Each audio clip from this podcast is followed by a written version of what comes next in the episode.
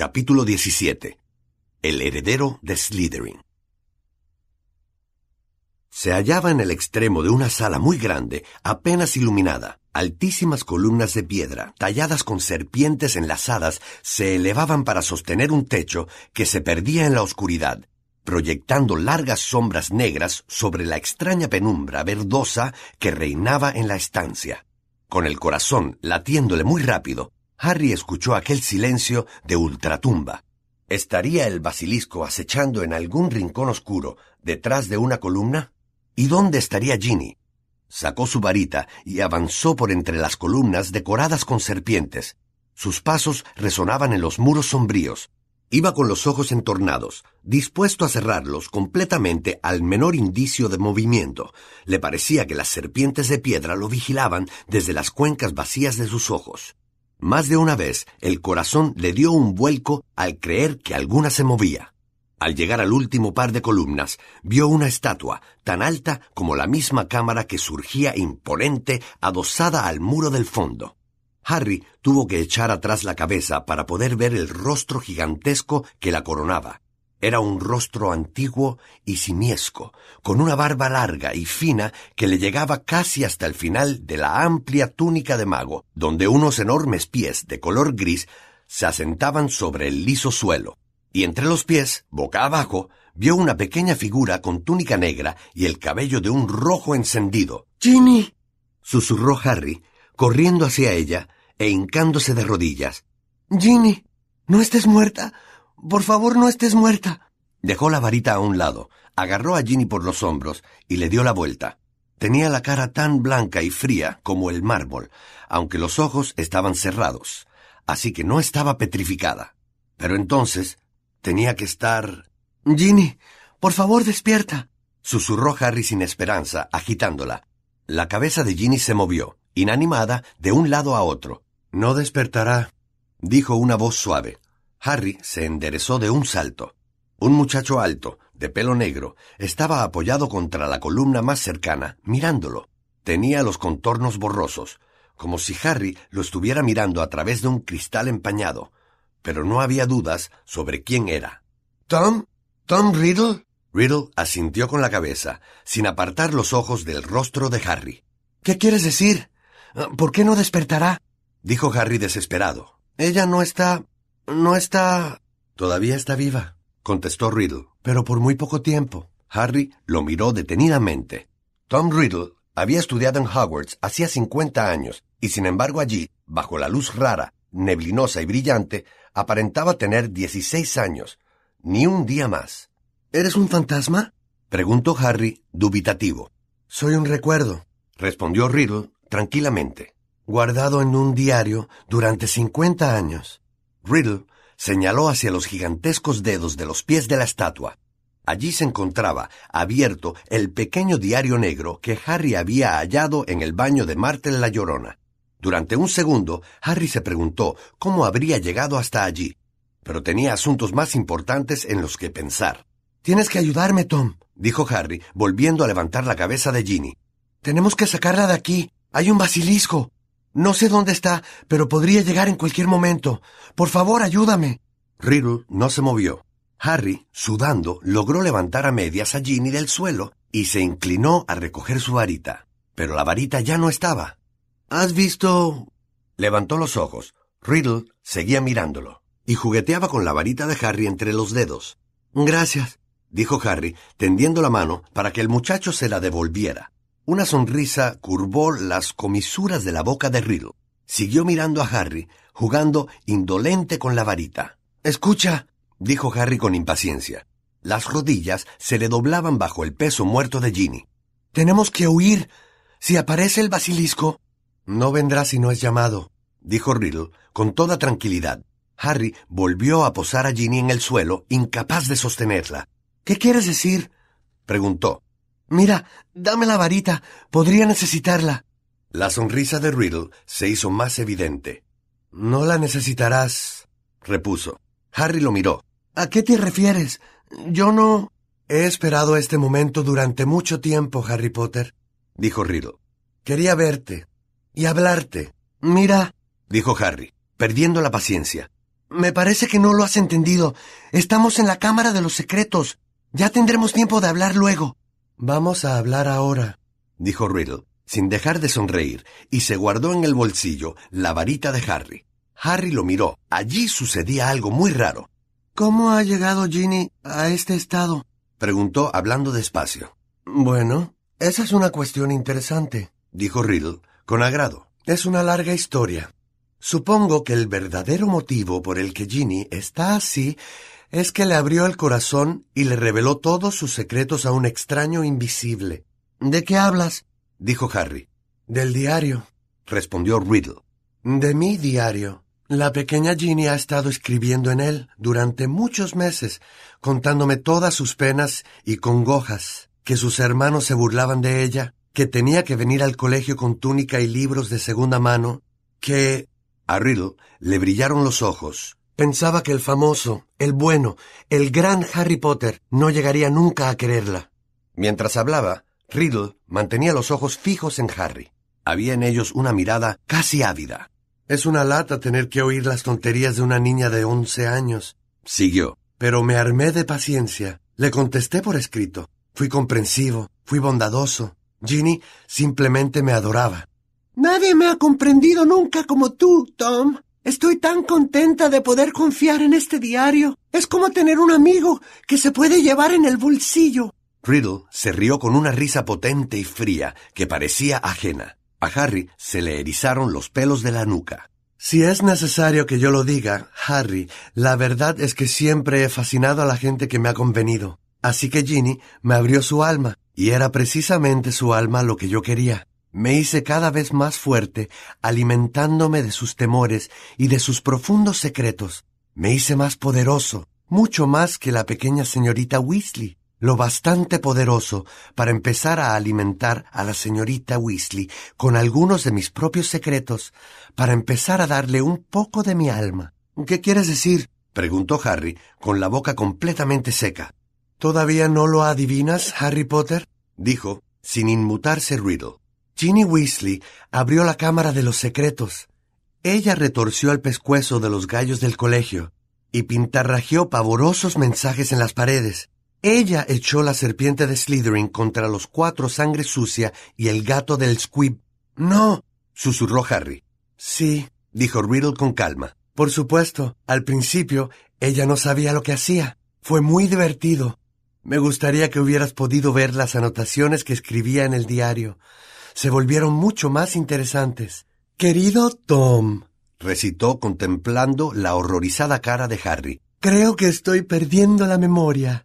He encontrado plumas de gallo en mi túnica y no sé por qué están ahí. Querido Tom, no recuerdo lo que hice la noche de Halloween, pero han atacado a un gato y yo tengo manchas de pintura en la túnica. Querido Tom, Percy me sigue diciendo que estoy pálida y que no parezco yo. Creo que sospecha de mí. Hoy ha habido otro ataque y no sé dónde me encontraba en aquel momento. ¿Qué voy a hacer, Tom? Creo que me estoy volviendo loca. Me parece que soy yo la que ataca a todo el mundo, Tom. Harry tenía los puños apretados y se clavaba las uñas en las palmas. Le llevó mucho tiempo a esa tonta de Ginny dejar de confiar en su diario, explicó Riddle. Pero al final sospechó e intentó deshacerse de él. Y entonces apareciste tú, Harry. Tú lo encontraste, y nada podría haberme hecho tan feliz. De todos los que podrían haberlo cogido, fuiste tú, la persona a la que yo tenía más ganas de conocer. ¿Y por qué querías conocerme? preguntó Harry. La ira lo embargaba y tenía que hacer un gran esfuerzo para mantener firme la voz. Bueno, verás, Ginny me lo contó todo sobre ti, Harry, dijo Riddle. Toda tu fascinante historia. Sus ojos vagaron por la cicatriz en forma de rayo que Harry tenía en la frente, y su expresión se volvió más ávida. Quería averiguar más sobre ti, hablar contigo, conocerte si era posible. Así que decidí mostrarte mi famosa captura de ese sopenco, Hagrid, para ganarme tu confianza. Hagrid es mi amigo, dijo Harry con voz temblorosa. Y tú lo acusaste, ¿no? Creí que habías cometido un error, pero... Riddle volvió a reírse con su risa sonora. Era mi palabra contra la de Hagrid. Bueno, ya te puedes imaginar lo que pensaría el viejo Armando Dippet. Por un lado, Tom Riddle, pobre pero muy inteligente, sin padres pero muy valeroso, prefecto del colegio, estudiante modelo. Por otro lado, el grandulón e idiota de Hagrid, que tenía problemas cada dos por tres, que intentaba criar cachorros de hombre lobo debajo de la cama, que se escapaba al bosque prohibido para luchar con los trolls. Pero admito que incluso yo me sorprendí de lo bien que funcionó mi plan. Creía que alguien al fin comprendería que Hagrid no podía ser el heredero de Slytherin. Me había llevado cinco años averiguarlo todo sobre la Cámara de los Secretos y descubrir la entrada oculta como si Hagrid tuviera la inteligencia o el poder necesarios. Solo el profesor de transformaciones, Dumbledore, creía en la inocencia de Hagrid. Convenció a Dippet para que retuviera a Hagrid y le enseñara el oficio de guarda. Sí, creo que Dumbledore podría haberlo adivinado. A Dumbledore nunca le caí tan bien como a los otros profesores. Apuesto a lo que sea que Dumbledore descubrió tus intenciones, dijo Harry, rechinando los dientes. Bueno, es verdad que él me vigiló mucho más después de la expulsión de Hagrid. Me fastidió bastante, dijo Riddle, sin darle importancia. Me di cuenta de que no sería prudente volver a abrir la cámara mientras siguiera estudiando en el colegio, pero no iba a desperdiciar todos los años que había pasado buscándola. Decidí dejar un diario, conservándome en sus páginas con mis dieciséis años de entonces, para que algún día, con un poco de suerte, sirviese de guía para que otro siguiera mis pasos y completara la noble tarea de Salazar Slytherin. Bueno, pues no la has completado, dijo Harry en tono triunfante. Nadie ha muerto esta vez, ni siquiera el gato. Dentro de unas pocas horas, la pócima de mandrágora estará lista y todos los petrificados volverán a la normalidad. ¿No te he dicho todavía? Dijo Riddle con suavidad. ¿Que ya no me preocupa matar a los sangre sucia? Desde hace meses mi nuevo objetivo ha sido tú. Harry lo miró. Imagina mi disgusto cuando alguien volvió a abrir mi diario y ya no eras tú quien me escribía, sino Ginny. Ella te vio con el diario y se puso muy nerviosa. ¿Y si averiguabas cómo funcionaba y el diario te contaba todos sus secretos? Y si lo que aún era peor, te decía quién había retorcido el pescuezo a los pollos, así que esa mocosa esperó a que tu dormitorio quedara vacío y te lo robó. Pero yo ya sabía lo que tenía que hacer. Era evidente que tú ibas detrás del heredero de Slytherin. Por todo lo que Ginny me había dicho sobre ti, yo sabía que irías al fin del mundo para resolver el misterio, y más si atacaban a uno de tus mejores amigos. Y Ginny me había dicho que todo el colegio era un hervidero de rumores porque te habían oído hablar Parcel.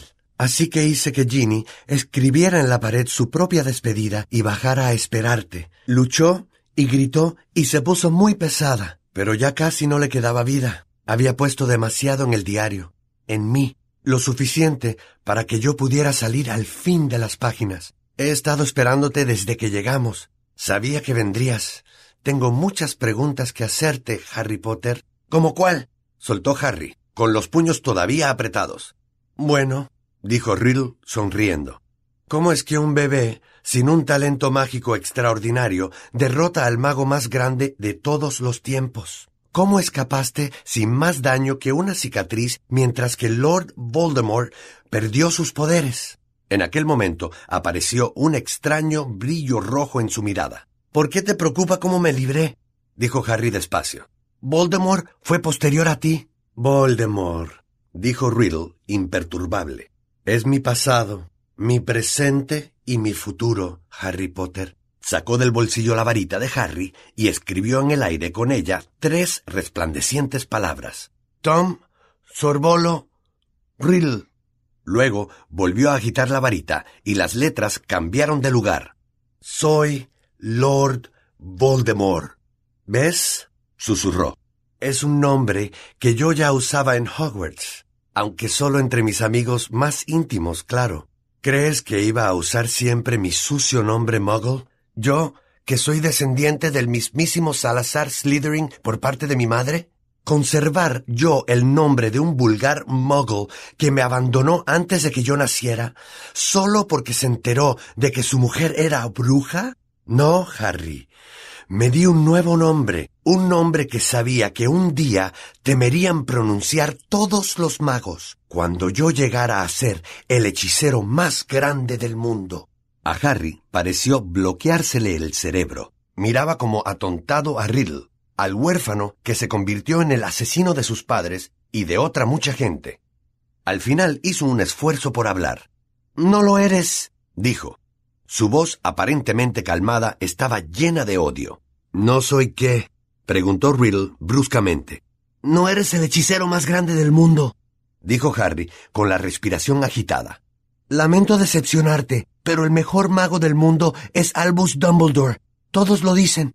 Ni siquiera cuando eras fuerte te atreviste a apoderarte de Hogwarts. Dumbledore te descubrió cuando estabas en el colegio y todavía le tienes miedo. Te escondas donde te escondas. De la cara de Riddle había desaparecido la sonrisa y había ocupado su lugar una mirada de desprecio absoluto. A Dumbledore lo han echado del castillo gracias a mi simple recuerdo, dijo Riddle, irritado. No está tan lejos como crees, replicó Harry. Hablaba casi sin pensar, con la intención de asustar a Riddle y deseando, más que creyendo, que lo que afirmaba fuese verdad. Riddle abrió la boca, pero no dijo nada. Llegaba música de algún lugar. Riddle se dio la vuelta para comprobar que en la cámara no había nadie más. Pero aquella música sonaba cada vez más y más fuerte. Era inquietante, estremecedora, sobrenatural. A Harry le puso los pelos de punta y le pareció que el corazón iba a salírsele del pecho. Luego, cuando la música alcanzó tal fuerza que Harry la sentía vibrar en su interior, surgieron llamas de la columna más cercana a él. Apareció de repente un pájaro carmesí del tamaño de un cisne que entonaba hacia el techo abovedado su rara música. Tenía una cola dorada y brillante, tan larga como la de un pavo real, y brillantes garras doradas con las que sujetaba un fardo de harapos. El pájaro se encaminó derecho a Harry, dejó caer el fardo a sus pies y se le posó en el hombro. Cuando plegó las grandes alas, Harry levantó la mirada y vio que tenía el pico dorado y afilado y los ojos redondos y brillantes. El pájaro dejó de cantar y acercó su cuerpo cálido a la mejilla de Harry sin dejar de mirar fijamente a Riddle. Es un fénix, dijo Riddle, volviéndole una mirada perspicaz. Fox, musitó Harry, sintiendo la suave presión de las garras doradas. Y eso, dijo Riddle, mirando el fardo que Fox había dejado caer. Eso no es más que el viejo sombrero seleccionador del colegio. Así era, remendado, deshilachado y sucio. El sombrero yacía inmóvil a los pies de Harry. Riddle volvió a reír. Rió tan fuerte que su risa se multiplicó en la oscura cámara como si estuvieran riendo diez Riddles al mismo tiempo. Eso es lo que Dumbledore envía a su defensor, un pájaro cantor y un sombrero viejo. ¿Te sientes más seguro, Harry Potter? ¿Te sientes a salvo? Harry no respondió. No veía la utilidad de Fox, ni del viejo sombrero, pero ya no se sentía solo, y aguardó con creciente valor a que Riddle dejara de reír. A lo que íbamos, Harry, dijo Riddle, sonriendo todavía con ganas. En dos ocasiones, en tu pasado, en mi futuro, nos hemos encontrado. Han sido dos ocasiones en que no he logrado matarte. ¿Cómo sobreviviste? Cuéntamelo todo. Cuanto más hables, añadió con voz suave, más tardarás en morir. Harry pensó deprisa, sopesando sus posibilidades. Riddle tenía la varita, él tenía a Fox y el sombrero seleccionador, que no resultarían de gran utilidad en un duelo. No prometían mucho, la verdad, pero cuanto más tiempo permaneciera Riddle allí, menos vida le quedaría a Ginny. Harry percibió algo de pronto, en el tiempo que llevaban en la cámara, los contornos de la imagen de Riddle se habían vuelto más claros, más corpóreos. Si Riddle y él tenían que luchar, mejor que fuera pronto. Nadie sabe por qué perdiste tus poderes al atacarme, dijo bruscamente Harry. Yo tampoco, pero sé por qué no pudiste matarme. Porque mi madre murió para salvarme. Mi vulgar madre de origen muggle, añadió temblando de rabia. Ella evitó que me mataras, y yo te he visto de verdad. Te vi el año pasado. Eres una ruina. Apenas estás vivo. A esto te ha llevado todo tu poder. Te ocultas. Eres horrible, inmundo. Riddle tenía el rostro contorsionado. Forzó una horrible sonrisa. O sea que tu madre murió para salvarte. Sí, ese es un potente contrahechizo. Tenía curiosidad, ¿sabes? Porque existe una extraña afinidad entre nosotros, Harry Potter. Incluso tú lo habrás notado. Los dos somos de sangre mezclada, los dos huérfanos, los dos criados por muggles. Tal vez somos los dos únicos hablantes de Parcel que ha habido en Hogwarts después de Slytherin. Incluso nos parecemos físicamente. Pero después de todo, solo fue suerte lo que te salvó de mí. Eso es lo que quería saber. Harry permaneció quieto, tenso, aguardando que Riddle levantara su varita, pero Riddle se limitaba a exagerar más su sonrisa contrahecha. Ahora, Harry, voy a darte una pequeña lección. Enfrentemos los poderes de Lord Voldemort, heredero de Salazar Slytherin, contra el famoso Harry Potter, que tiene de su parte las mejores armas de Dumbledore. Riddle dirigió una mirada socarrona a Fox y al sombrero seleccionador, y luego anduvo unos pasos en dirección opuesta. Harry, notando que el miedo se le extendía por las entumecidas piernas, vio que Riddle se detenía entre las altas columnas y dirigía la mirada al rostro de Slytherin que se elevaba sobre él en la oscuridad. Riddle abrió la boca y silbó, pero Harry comprendió lo que decía. Háblame, Slytherin, el más grande de los cuatro de Hogwarts. Harry se dio la vuelta hacia la estatua. Fox se balanceaba sobre su hombro. El gigantesco rostro de piedra de la estatua de Slytherin se movió y Harry vio, horrorizado, que abría la boca más y más hasta convertirla en un gran agujero. Algo se movía dentro de la boca de la estatua, algo que salía de su interior. Harry retrocedió hasta dar de espaldas contra la pared de la cámara y cerró fuertemente los ojos. Sintió que el ala de Fox le rozaba el rostro al emprender el vuelo. Harry quiso gritar, no me dejes. Pero, ¿de qué le podía valer un fénix contra el rey de las serpientes? Un gran mole golpeó contra el suelo de piedra de la cámara, y Harry notó que toda la estancia temblaba. Sabía lo que estaba ocurriendo, podía sentirlo, podía ver, sin abrir los ojos, la gran serpiente desenroscándose de la boca de Slytherin. Entonces oyó una voz silbante. ¡Mátalo! El basilisco se movía hacia Harry. Este podía oír su pesado cuerpo deslizándose lentamente por el polvoriento suelo. Con los ojos cerrados, Harry empezó a moverse a ciegas hacia un lado, palpando con las manos el camino. Riddle reía. Harry tropezó. Cayó contra la piedra y notó el sabor de la sangre.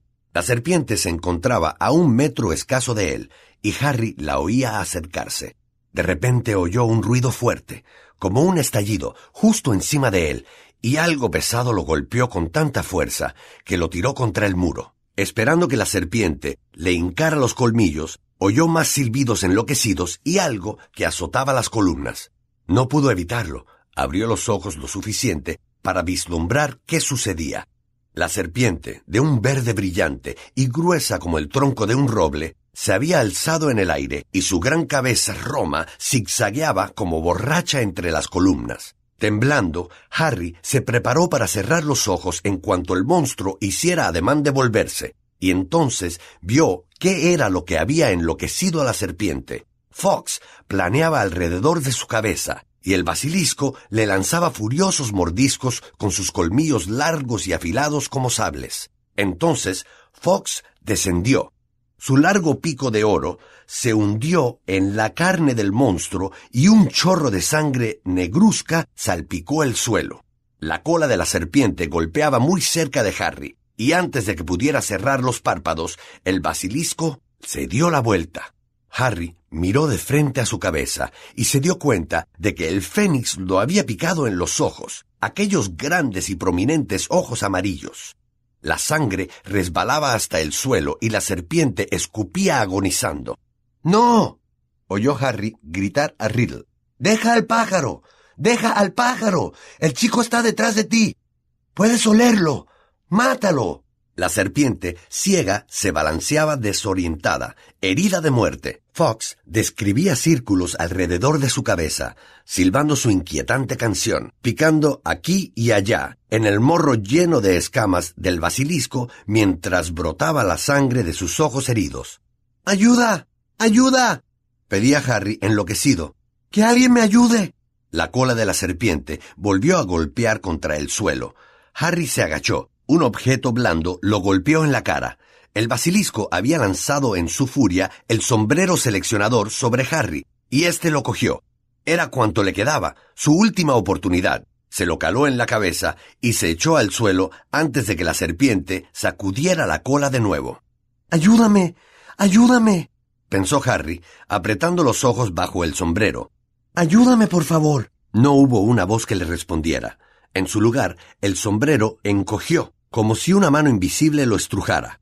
Algo muy duro y pesado golpeó a Harry en lo alto de la cabeza, dejándolo casi sin sentido. Viendo todavía parpadear estrellas en los ojos, cogió el sombrero para quitárselo y notó que debajo había algo largo y duro. Se trataba de una espada plateada y brillante, con la empuñadura llena de fulgurantes rubíes del tamaño de huevos. Mata al chico, deja al pájaro, el chico está detrás de ti. Olfatea. Huélelo. Harry empuñó la espada, dispuesto a defenderse. El basilisco bajó la cabeza, retorció el cuerpo, golpeando contra las columnas, y se dio la vuelta para enfrentarse a Harry.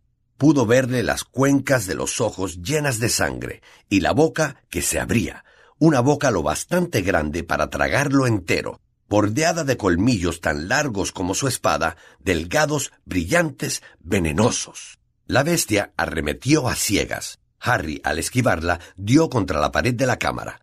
El monstruo arremetió de nuevo, y su lengua bífida azotó un costado de Harry. Entonces levantó la espada con ambas manos. El basilisco atacó de nuevo, pero esta vez fue directo a Harry, que hincó la espada con todas sus fuerzas, hundiéndola hasta la empuñadura en el velo del paladar de la serpiente. Pero mientras la cálida sangre le empapaba los brazos, sintió un agudo dolor encima del codo. Un colmillo largo y venenoso se le estaba hundiendo más y más en el brazo, y se partió cuando el monstruo volvió la cabeza a un lado y con un estremecimiento se desplomó en el suelo. Harry Apoyado en la pared, se dejó resbalar hasta quedar sentado en el suelo. Agarró el colmillo envenenado y se lo arrancó, pero sabía que ya era demasiado tarde. El veneno había penetrado. La herida le producía un dolor candente que se le extendía lenta pero regularmente por todo el cuerpo. Al extraer el colmillo y ver su propia sangre que le empapaba la túnica, se le nubló la vista. La cámara se disolvió en un remolino de colores apagados. Una mancha roja pasó a su lado y Harry oyó un ruido de garras. Fox. dijo con dificultad. Eres estupendo, Fox. Sintió que el pájaro posaba su hermosa cabeza en el brazo, donde la serpiente lo había herido. Oyó unos pasos que resonaban en la cámara, y luego vio una negra sombra delante de él. Estás muerto, Harry Potter dijo sobre él la voz de Riddle. Muerto. Hasta el pájaro de Dumbledore lo sabe. ¿Ves lo que hace, Potter? Está llorando. Harry parpadeó. Solo un instante vio con claridad la cabeza de Fox. Por las brillantes plumas le corrían unas lágrimas gruesas como perlas. Me voy a sentar aquí a esperar que mueras, Harry Potter. Tómate todo el tiempo que quieras, no tengo prisa. Harry cayó en un profundo sopor. Todo le daba vueltas. Este es el fin del famoso Harry Potter, dijo la voz distante de Riddle. Solo, en la Cámara de los Secretos, abandonado por sus amigos, derrotado al fin por el Señor Tenebroso, al que tan imprudentemente se enfrentó. Volverás con tu querida madre sangre sucia, Harry. Ella compró con su vida doce años de tiempo para ti, pero al final te ha vencido Lord Voldemort. Sabías que sucedería. Si aquello era morirse, pensó Harry, no era tan desagradable. Incluso el dolor se iba. Pero, ¿de verdad era aquello la muerte? En lugar de oscurecerse, la cámara se volvía más clara. Harry movió un poco la cabeza, y allí estaba Fox, apoyando todavía la suya en el brazo. Un charquito de lágrimas brillaba en torno a la herida. Solo que ya no había herida. Vete, pájaro, dijo de pronto la voz de Riddle. Sepárate de él. He dicho que te vayas. Harry levantó la cabeza. Riddle apuntaba a Fox con la varita de Harry. Sonó como un disparo y Fox emprendió el vuelo en un remolino de rojo y oro. Lágrimas de Fénix, dijo Riddle en voz baja contemplando el brazo de Harry. Naturalmente, poderes curativos. Me había olvidado. Miró a Harry a la cara. Pero igualdad. De hecho, lo prefiero así. Solos tú y yo, Harry Potter. Tú y yo. Levantó la varita. Entonces, con un batir de alas, Fox pasó de nuevo por encima de sus cabezas y dejó caer algo en el regazo de Harry. El diario. Lo miraron los dos durante una fracción de segundo. Riddle con la varita levantada. Luego, sin pensar, sin meditar, como si todo aquel tiempo hubiera esperado para hacerlo, Harry cogió el colmillo del basilisco del suelo y lo clavó en el cuaderno. Se oyó un grito largo, horrible, desgarrado. La tinta salió a chorros del diario, vertiéndose sobre las manos de Harry e inundando el suelo. Riddle se retorcía gritando, y entonces desapareció. Se oyó caer al suelo la varita de Harry, y luego se hizo el silencio, solo roto por el goteo de la tinta que aún manaba del diario. El veneno del basilisco había abierto un agujero incandescente en el cuaderno. Harry se levantó temblando la cabeza le daba vueltas, como si hubiera recorrido kilómetros con los polvos flu. Recogió la varita y el sombrero, y de un fuerte tirón extrajo la brillante espada del paladar del basilisco. Le llegó un débil gemido del fondo de la cámara. Ginny se movía. Mientras Harry corría hacia ella, la muchacha se sentó, y sus ojos, desconcertados, pasaron del inmenso cuerpo del basilisco a Harry. Con la túnica empapada de sangre, y luego al cuaderno que éste llevaba en la mano. Profirió un grito estremecido y se echó a llorar. Harry, ay, Harry, intenté decírtelo en el desayuno, pero delante de Percy no fui capaz. Era yo, Harry, pero te juro que no quería. Riddle me obligaba a hacerlo, se apoderó de mí y... ¿Cómo lo has matado? ¿Dónde está Riddle? Lo último que recuerdo es que salió del diario. Ha terminado todo bien, dijo Harry, cogiendo el diario para enseñarle a Ginny el agujero hecho por el colmillo. Riddle ya no existe. Mira, ni él ni el basilisco. Vamos, Ginny, salgamos. Me van a expulsar. se lamentó Ginny, incorporándose torpemente con la ayuda de Harry. Siempre quise estudiar en Hogwarts, desde que vino Bill, y ahora tendré que irme y... ¿Qué pensarán mis padres? Fox los estaba esperando, revoloteando en la entrada de la cámara. Harry apremió a Ginny. Dejaron atrás el cuerpo retorcido e inanimado del basilisco, y a través de la penumbra resonante regresaron al túnel. Harry oyó cerrarse las puertas tras ellos con un suave silbido. Tras unos minutos de andar por el oscuro túnel, a los oídos de Harry llegó un distante ruido de piedras. Ron. gritó Harry, apresurándose. Ginny está bien. La traigo conmigo. Oyó que rondaba un grito ahogado de alegría, y al doblar la última curva, vieron su cara angustiada que asomaba por el agujero que había logrado abrir en el montón de piedras. ¡Ginny! Ron sacó un brazo por el agujero para ayudarla a pasar. ¡Estás viva! No lo puedo creer. ¿Qué ocurrió? Intentó abrazarla, pero Ginny se apartó, sollozando. Al menos estás bien, Ginny dijo Ron sonriéndole. Todo ha pasado. ¿De dónde ha salido ese pájaro? Fox había pasado por el agujero después de Ginny. Es de Dumbledore, dijo Harry, encogiéndose para pasar. ¿Y cómo has conseguido esa espada? dijo Ron, mirando con la boca abierta el arma que brillaba en la mano de Harry. Te lo explicaré cuando salgamos, dijo Harry, mirando a Ginny de soslayo. Pero... Más tarde, insistió Harry. No creía que fuera buena idea decirle en aquel momento quién había abierto la cámara, y menos delante de Ginny. ¿Dónde está Lockhart? Volvió atrás, dijo Ron, sonriendo y señalando con la cabeza hacia el principio del túnel. No está bien. Ya verán. Guiados por Fox, cuyas alas rojas emitían en la oscuridad reflejos dorados, desanduvieron el camino hasta la tubería. Gilderoy Lockhart estaba allí sentado, tarareando plácidamente. Ha perdido la memoria, dijo Ron. El embrujo desmemorizante le ha salido por la culata. Le ha dado a él. No tiene ni idea de quién es, ni de dónde está, ni de quiénes somos. Le dije que se quedara aquí y nos esperara. Es un peligro para sí mismo. Lockhart los miró a todos afablemente. Hola, dijo. Qué sitio tan curioso, ¿verdad? ¿Viven aquí? No, respondió Ron, mirando a Harry y arqueando las cejas. Harry se inclinó y miró la larga y oscura tubería. ¿Has pensado cómo vamos a subir? preguntó a Ron. Ron negó con la cabeza, pero Fox ya había pasado delante de Harry y se hallaba revoloteando delante de él. Los ojos redondos del ave brillaban en la oscuridad mientras agitaba sus alas doradas. Harry lo miró, dubitativo. Parece como si quisiera que te agarraras a él, dijo Ron perplejo. Pero pesas demasiado para que un pájaro te suba. Fox, aclaró Harry. No es un pájaro normal. Se dio la vuelta inmediatamente hacia los otros. Vamos a darnos la mano. Ginny, agárrala de Ron. Profesor Lockhart. ¿Se refiere a usted? aclaró Ron a Lockhart. Agarre la otra mano de Ginny. Harry se metió la espada y el sombrero seleccionador en el cinto. Ron se agarró a los bajos de la túnica de Harry y Harry a las plumas de la cola de Fox, que resultaban curiosamente cálidas al tacto. Una extraordinaria luminosidad pareció extenderse por todo el cuerpo del ave, y en un segundo se encontraron subiendo por la tubería a toda velocidad. Harry podía oír a Lockhart que decía Asombroso, asombroso. Parece cosa de magia.